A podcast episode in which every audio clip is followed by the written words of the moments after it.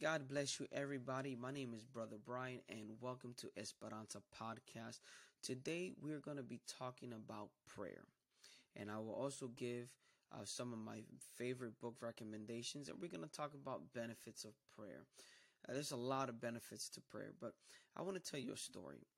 In my early 20s, when I moved in with my grandmother, she used to wake up with my grandfather at 5 in the morning and they used to make me wake up at five in the morning. I, I hated it. I didn't like waking up so early.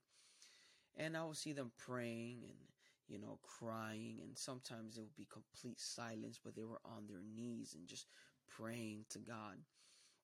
As I got older, I started noticing that in the Christian life it's very important to have a relationship with God. And how do you have a relationship with God? It's through prayer. So as I, I grew up, my grandma always used to tell me, Mijo, necesitas crear raíces. And I'm like, why? Uh, in English, it's you need to create roots. And I'm like, why do I need to create roots? She said, because it creates stability in your life. She told me, we need to be like trees. Trees have roots, and the deeper the roots get, the stronger the tree is. So whenever a strong storm passes by, the tree is not going to break. It will bend within the wind. It will bend before the storm, but it will not break. So she was telling me that in this situation, as Christians, the more we pray, the stronger we get, the better relationship with God we have. So by praying, it creates spiritual roots in us. So when the moment of weakness comes, we become stronger. And if you're in Florida, the palm tree uh, has these crazy roots, and with every storm, the tree gets stronger and stronger. And during hurricanes, it may bend, but it will be very difficult that you will see a palm tree break. Now, if you see a palm tree fallen over, it's because the soil was destroyed, the roots were weak. It's the same concept in a Christian life. If you're praying in a very mediocre way, if you're praying once a day, once a week, and a storm comes, best to know that you're gonna fall over. You're not gonna make it. So this concept that my grandma taught me is to pray at five in the morning is something that I wanted to establish all my life. I'm 35 years old now. Now, uh, years ago in 2020, I started creating a life of prayer, but not the prayer that I wanted to establish. And one of my New Year's resolutions was for me to pray a lot more, but at five in the morning. So this year, I'm proud to say, not boasting or not bragging, just using it as an example, I started praying at five in the morning. I wake up at five, straight to prayer. And I have a book that I have where I pray for my leadership. I pray everybody from my bishop, my first lady, and all the pastors of my church that I attend. And then at that point, I have a list of all my friends that I pray for. And I go down that one list. I could be praying for my man of God and my first lady for about an hour because it's just that intercession of praying for their health, praying for their well-being, you know, praying that, you know, they have, they're protected and they're guided because them being our spiritual leaders, they get attacked a lot. I could be praying a lot for the children's pastor in our, in our church. You know, he deals with a lot. He that's a lot of kids he has to deal with. So with the youth pastor and the and the college and career pastor, it's so important to have a list of people that you need to pray, especially your leadership in the church. And then, uh, like I said, I have a list of my wife, my kids, my children. I go by one. Sometimes that prayer may last 20 minutes. It could last an hour. But the point is that I'm creating roots, a life of prayer that is establishing a connection, a relationship with Jesus Christ, our Creator, and an unmovable relationship. I don't want to miss a day of prayer. I don't. Because that one day of prayer can mean that I will be tumbling over like a busted palm tree. Now, my grandma still prays today at 5 in the morning. She's retired with my grandfather, but they still have created a relationship with God. Now, she's first generation Pentecostal. My mother's second. I'm third. My kids are fourth. You can see that lifeline of my grandma, a prayer warrior. My mother's a prayer warrior. I'm trying to become a prayer warrior as my wife. And now my kids are trying to become prayer warriors. They're a little young for that level, but I pray to God in Jesus' name one day they'll get there. Now, let me tell you the way my mother my grandmother taught me about praying, it was at 7 o'clock, shut off everything and go pray. Play some music, and you're not, you know, you don't get off on your knees till you're 8 o'clock. That was tough, but now I understand that they was teaching me the fundamentals of praying to our God on our knees. Now, something that my beautiful wife taught me is that no matter how bad the situation is to pray. One day my daughter was breathing heavy. She was having signs of wheezing. My wife and I, we felt bad. We're like, okay, we passed on this on to my daughter. What are we gonna do? My do- my wife is like, we need to pray. So we started praying. If I'm not mistaken, we put some oil on her head and we started declaring healing over her body. My little girl's 11 years old and has never suffered from asthma. And I believe with all my heart, you cannot tell me that has nothing to do with that prayer that we had there. If that doesn't move you, I'll tell you another situation in 2020. Uh, before COVID had in Florida, we went through a, a Sahara dust storm and it flew through Fort Myers. And I'm having asthma issues at church, having asthma attacks. The pump is not working, medication is not working. Doctors don't understand. And one day I kept on having asthma attacks in church. I wanted to give up. I just couldn't handle it anymore. And I, I, I'm at the altar and I'm praising God and I'm worshiping. Boom, another asthma attack. My wife comes. She knows. She's holding me.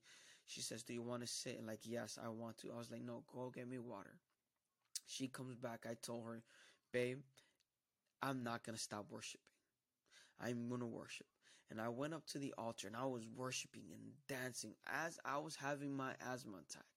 Now, let me tell you, God is a God of the impossible. So as I'm worshiping, I'm having my asthma attack. I can't breathe. I feel like I'm fainting. My man of God did not know what was going on. He started praying for me. Asthma went away in literally a couple of seconds. Until today, 2023, I have not had an asthma attack since because of the power of prayer, the dedication that I had that very moment to say, you know what, I am sick, I am done, no more. My prayer was activated, creating a trust with God. At that point, my God was like, you know what, Brian, I, I see you, I see the pain, I got you, I'm gonna take care of you. Now, I'm gonna give you another example. This was actually last year. Um, life was going good, and you know what? Life throws me a curveball. Um, I'm working. I almost collapsed.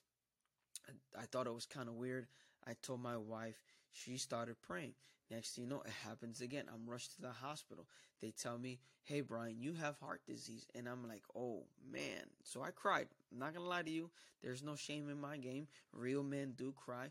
So I go home, and my wife is like, "Babe, you gotta man up. We gotta pray."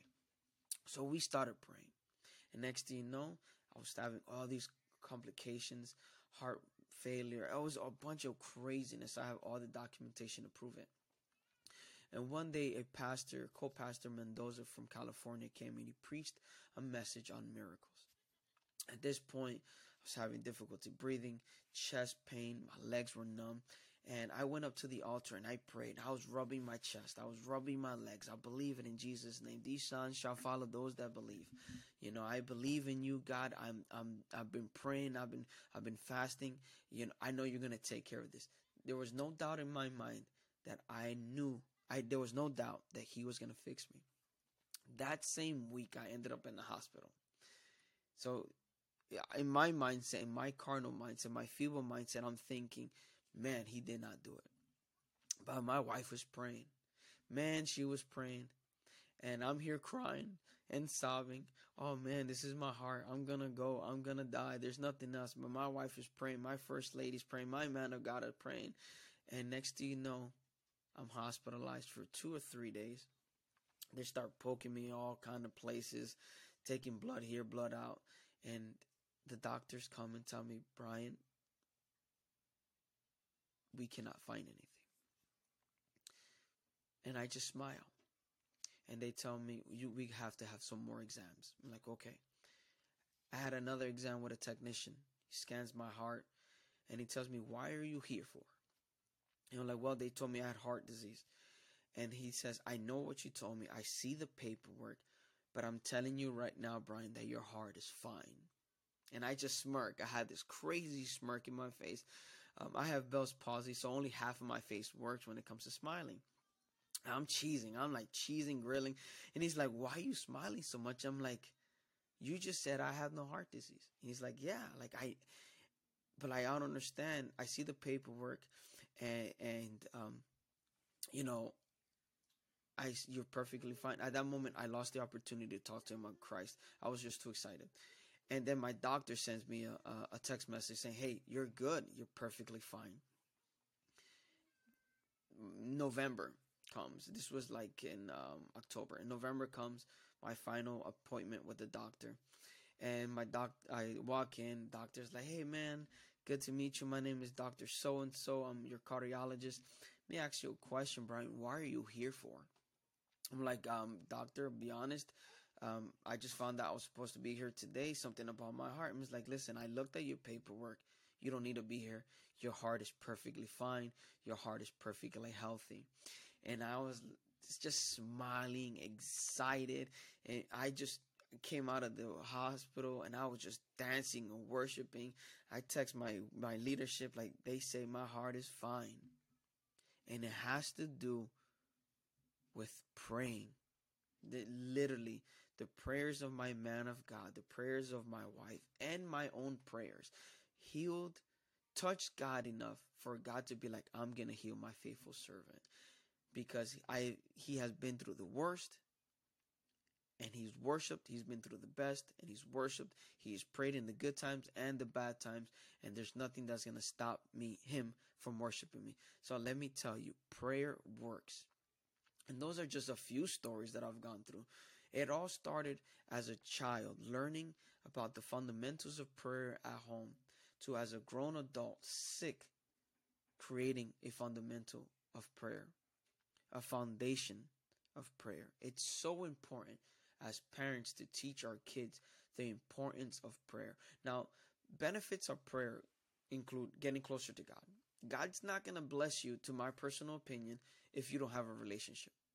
You're not going to get married to your wife or to your husband without a relationship. There, there's no way. Science proves that prayer reduces anxiety and it keeps you calm. We will talk about that subject another day. But those of you who suffer from panic attacks and anxiety attacks, like I had once done, I'll call Pastor Sloss. I love you, Pastor Sloss, blessing you out here to the point that I can't handle it. And I will call him. I see him as my father. I'm like, Pastor, Brother Sloss, pray for me. I'm having an, an attack. And he will start praying. And the anxiety will just start leaving slowly but gradually gone. Till today, I haven't had an episode in a couple of months. And let me tell you, prayer also increases gratitude and thankfulness. Those are just a few things. And you know what? And it helps you, it helps God hear your voice. Create a foundation of prayer. That creates fundamentals in your life, it creates a habit of prayer. You can either create good habits by praying or you create bad habits by not establishing prayer. Now, I'm going to recommend some books. The Circle Maker by Mark Batterson, right here. It's a great book, phenomenal book. I recommend it. It's one of my favorites. Now, one of my first books I read about prayer is this book right here, which is Teach Us to Fast and Pray by Kim Johnson. If I'm not mistaken, she says, An hour a day keeps temptation away, two hours a day uh, gives you salvation. I don't know how true that is, but I challenge you to try to pray one hour a day. And then I'll, after that, once you perfect that, go ahead and try to pray for two hours a day. Now, when I was in school at Wilson University, Wilson College, uh, they recommended this book here. It's called uh, When You Pray uh, by Joy Haney. One of the greatest books I've ever read about prayer is by Verbal Bean. It talks to you about memorial prayer, intercessory prayer. Intercessory prayer is really important. Um, you want to be able to pray for other people. Uh, one of my favorite preachers is Pastor Josh Herring. Uh, Fast Forward is about fasting and prayer. And then I hope this was a blessing to you. Again, my name is Brian, and uh, welcome to Esperanza Podcast. Um, I pray to God this was a blessing to your life. And if you have uh, any uh, book recommendations, uh, just go ahead and put them in the comments. I definitely will check it out and read it. God bless you and take care, everybody.